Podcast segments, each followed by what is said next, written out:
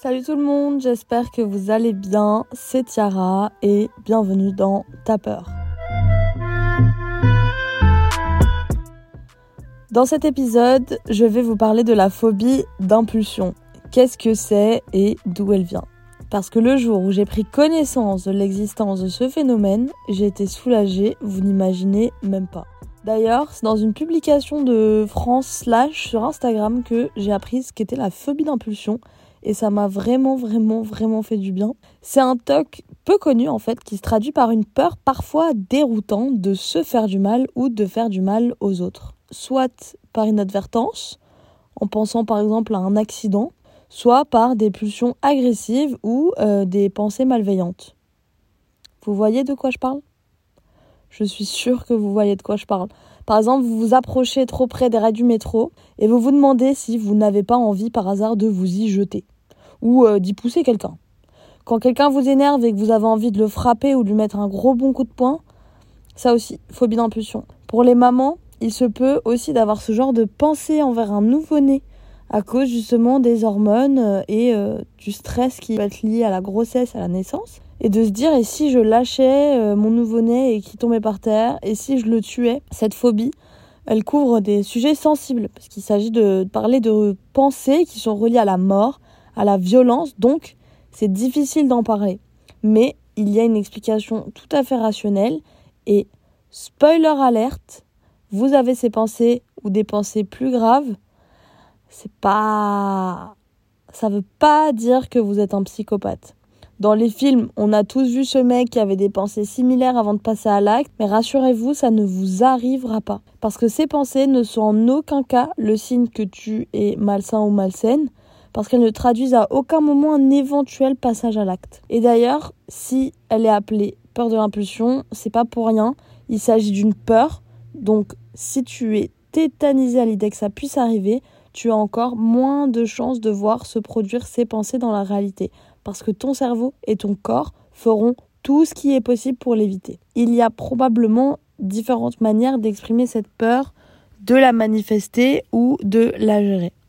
Dans mon cas, par exemple, quand j'ai des horribles pensées, je me remets en question et je débute une sorte de conflit interne pour me prouver à quel point je suis une bonne personne et que j'ai pas envie de réaliser ces pensées. Mais ça m'arrive aussi d'en douter parce que je veux vraiment pas que ça arrive.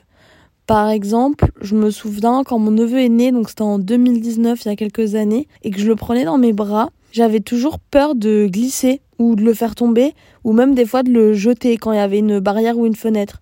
Ce qui n'est, bien sûr, jamais arrivé, et ce qui n'aurait jamais pu arriver. Parce que j'aurais jamais euh, laissé faire ça, et je suis maître de mon corps et de mon esprit, donc... Euh, c'est juste une pensée en fait qui nous parasite. Et dans la journée, on a des dizaines de milliers de pensées du matin au soir. Et c'est juste que celle-ci, elle fait vraiment peur. Donc on a peur qu'elle prenne le dessus. Alors qu'en fait, euh, il y a très peu de chances que ça arrive. Et des différents articles que j'ai lus sur la peur de l'impulsion, c'est une peur qui vient surtout du fait de la peur de perdre le contrôle et elle se déclenche souvent suite à des changements importants, des traumatismes ou de l'anxiété en général qui sont justement moteurs de perte de contrôle dans sa vie. Donc on a on a encore plus peur de perdre le contrôle et du coup dans n'importe quelle situation on transfère cette peur et on a peur euh, ben, de, de, de, tuer des gens, euh, de d'insulter, de frapper, de se jeter, de se faire du mal alors que en fait on n'en a pas du tout envie. Normalement si j'ai bien fait mon travail, le simple fait d'écouter ce podcast devrait vous soulager euh, parce que euh, toutes ces, ces, pensées parasites, euh, comme je disais, elles font partie de milliers d'autres, mais on n'en parle pas beaucoup parce que justement c'est un petit peu délicat des fois d'aborder ce genre de sujet, on a peur d'être fou, mais en fait c'est pas du tout le cas.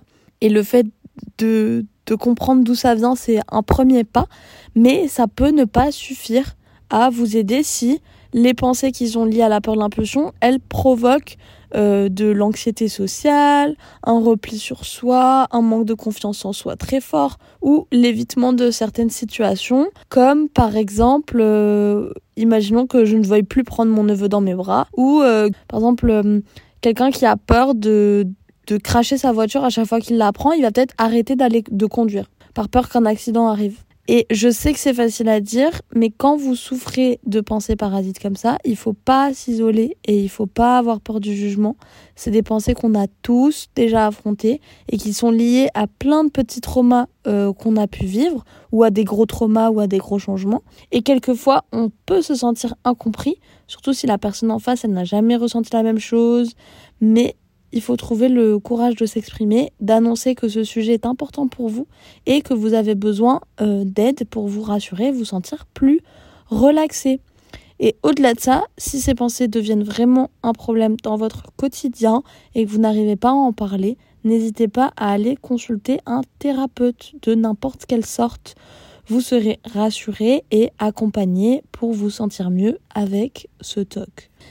J'espère que l'épisode vous aura plu. J'ai essayé un nouveau format encore euh, avec euh, peut-être euh, plus court et un sujet bien précis où je philosophe pas trop trop, où c'est vraiment genre factuel.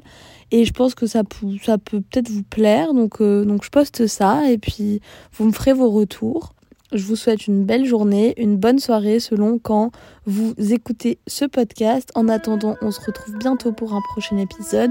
Vous pouvez me suivre sur Instagram à Chanael, t i a r a c h a 2 n a e l pour suivre toutes les évolutions du podcast et euh, des projets personnels que je mène. Je vous fais des gros bisous et à bientôt. Salut